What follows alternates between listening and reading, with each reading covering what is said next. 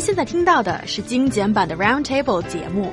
想收听并下载一小时完整节目，请关注我们的微信公众账号 EZFM Roundtable，然后发送关键词“完整版”获取下载方式，或者直接下载轻松调频 App。There is a recent uh, study that's got uh, They won a prize. Yes, Yeah. a funny award, which A you guys award. will will explain in a second. But it uh, looks at uh, the frequency of lying from different age groups, and it found that it's the teenagers that lie most often, and young adults who are the best liars. Yeah, very sophisticated lies that we construct, apparently. So. Do you agree with it? Tell me more about this award-winning study. I would love to. Um, the 2016, in case you missed it, guys, Ig Nobel Prize. What is You're that? like, Well, that's a really good question, Yu Young, and I'd love to answer that. So the Ig Nobel Prize is basically, uh, Ig means like, as I understand it, lesser. So it is the lesser Nobel Prize, but basically it's given to those prizes that aren't necessarily changing the world, but are very fascinating in how they're opening up the scientific realm and giving us understanding of how we work and everything works around us. So basically a lesser Nobel Prize, okay? But in, in my opinion, still so cool and deserving and it's an award that deserves much prestige.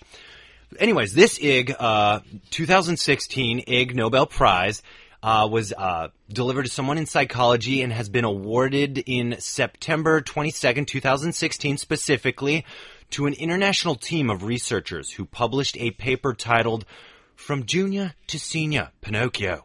A cross-sectional lifespan investigation of deception.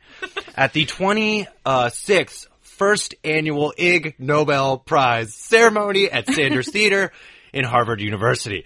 Okay, so uh, what is the Ig Nobel Prize? As I had said, the Ig Nobel Prizes are parodies of the Nobel Prize given out in each autumn uh, season for 10 unusual or trivial achievements in scientific research. The Ig Nobel Prize have been awarded since 1991 with the stated aim to honor achievements that make people laugh and then make them think.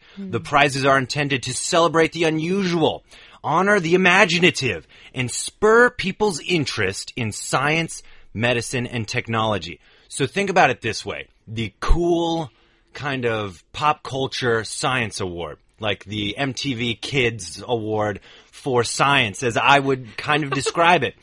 But anyway, what this what this is uh, really cool is the research surveyed 1,005 people between the ages of six and 77, um, and basically found that teenagers turned out to be the biggest liars, with children and elderly being the most honest. Oh, you guys.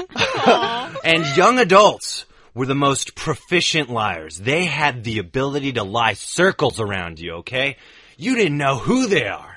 They're just so good at it. So these are kind of uh, the statistics that were found from this research that won the prize.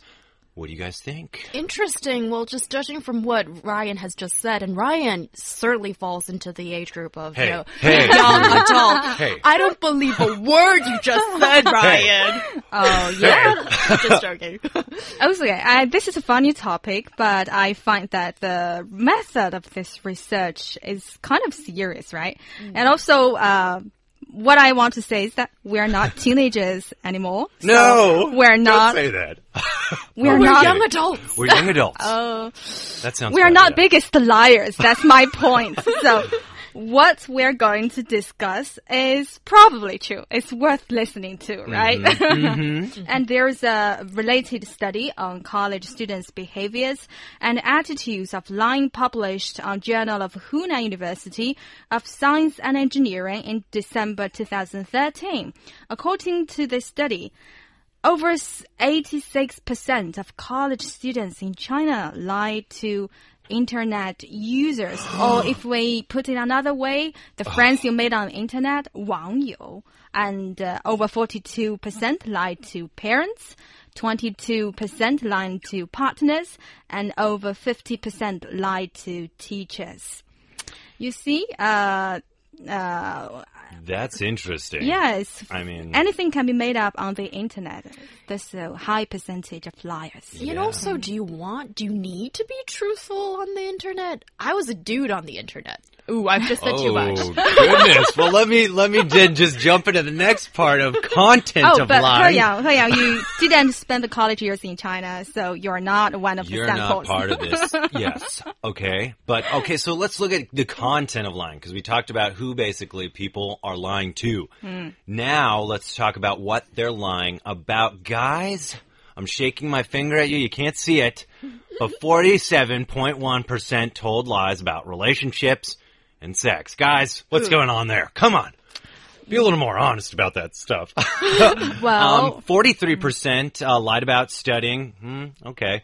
36.1% lied about daily expenses. 30.6% lied about health conditions. Ooh. And 25.8% lied about family situation.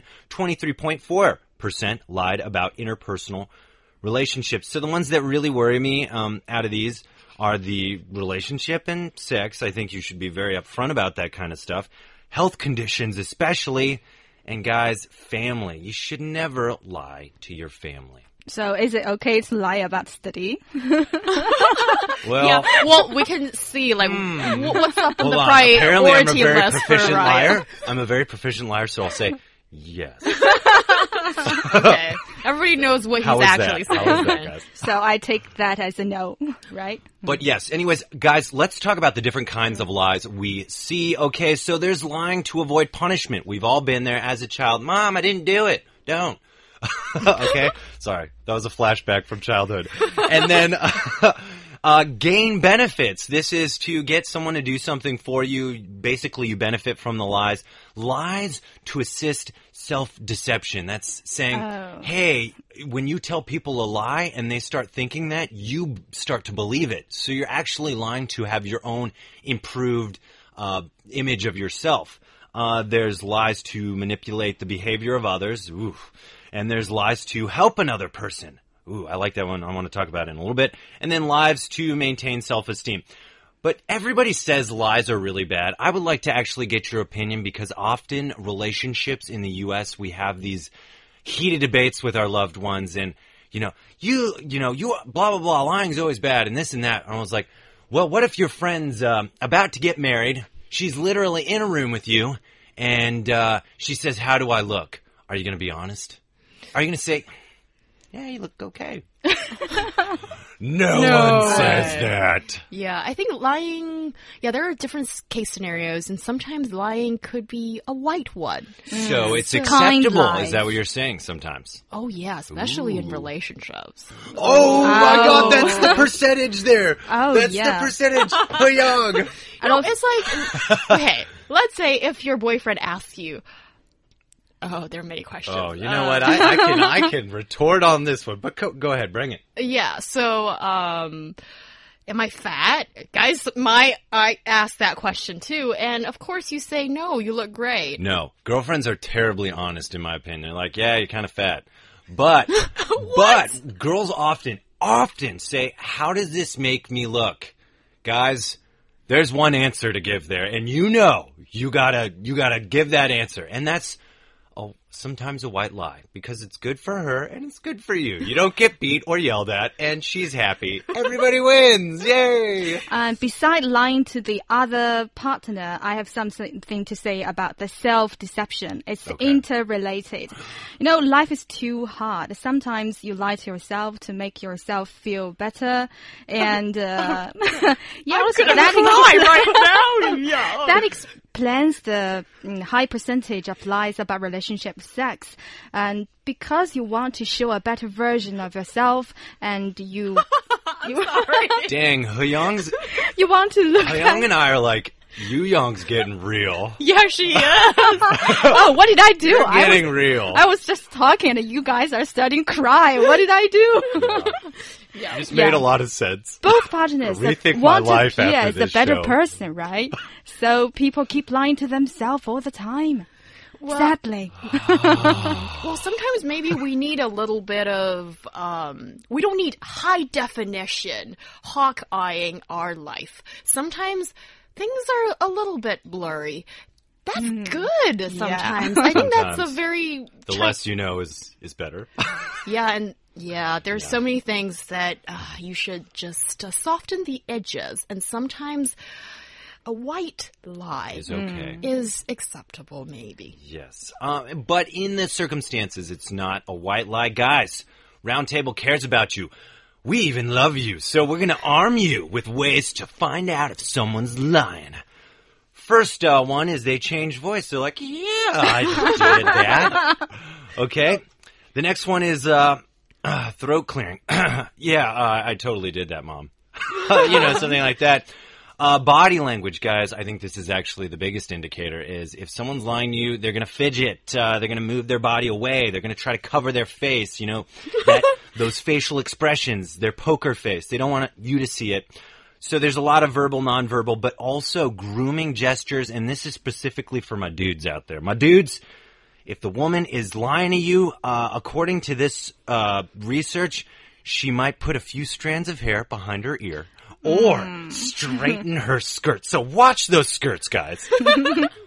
And I'm wearing trousers, very tight jeans today. So, yeah, you won't be able I'll to get tell. you next time. Maybe next time.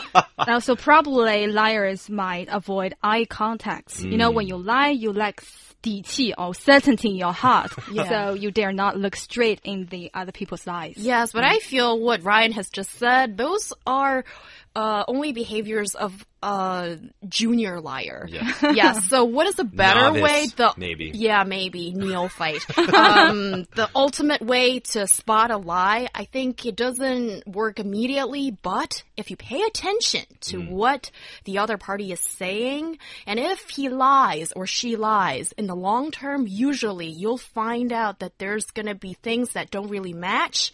That's when you're like, busted. I won't trust you again. Busted. Yeah, it's a tiring job to lie. You know, you have to cover your previous lie with a lot of following up lies. Yes, so hmm. to avoid the Just trouble don't do of hmm. covering your tracks, then just try not to do this too often.